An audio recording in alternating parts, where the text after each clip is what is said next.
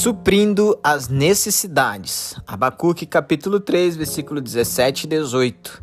Ainda que a figueira não floresça, nem haja fruto na videira, ainda que a colheita da oliveira decepcione e os campos não produzam mantimento, ainda que as ovelhas desapareçam do aprisco e nos currais não haja mais gado, mesmo assim eu me alegro no Senhor e exulto no Deus da minha salvação.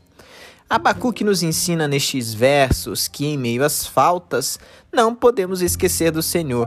Ele é a nossa alegria. Apenas nele podemos suprir todas as nossas necessidades. Ele é o nosso refúgio e proteção. Nele está o suprimento para as nossas almas. E só ele pode lançar fora todo medo. Não existe outro caminho. Apenas no Senhor temos confiança. Ele é o Deus da nossa alegria. Supra você também suas necessidades nele. Eu sou a Dona Melo e este foi Seja um Cristão Muito Melhor em um Minuto.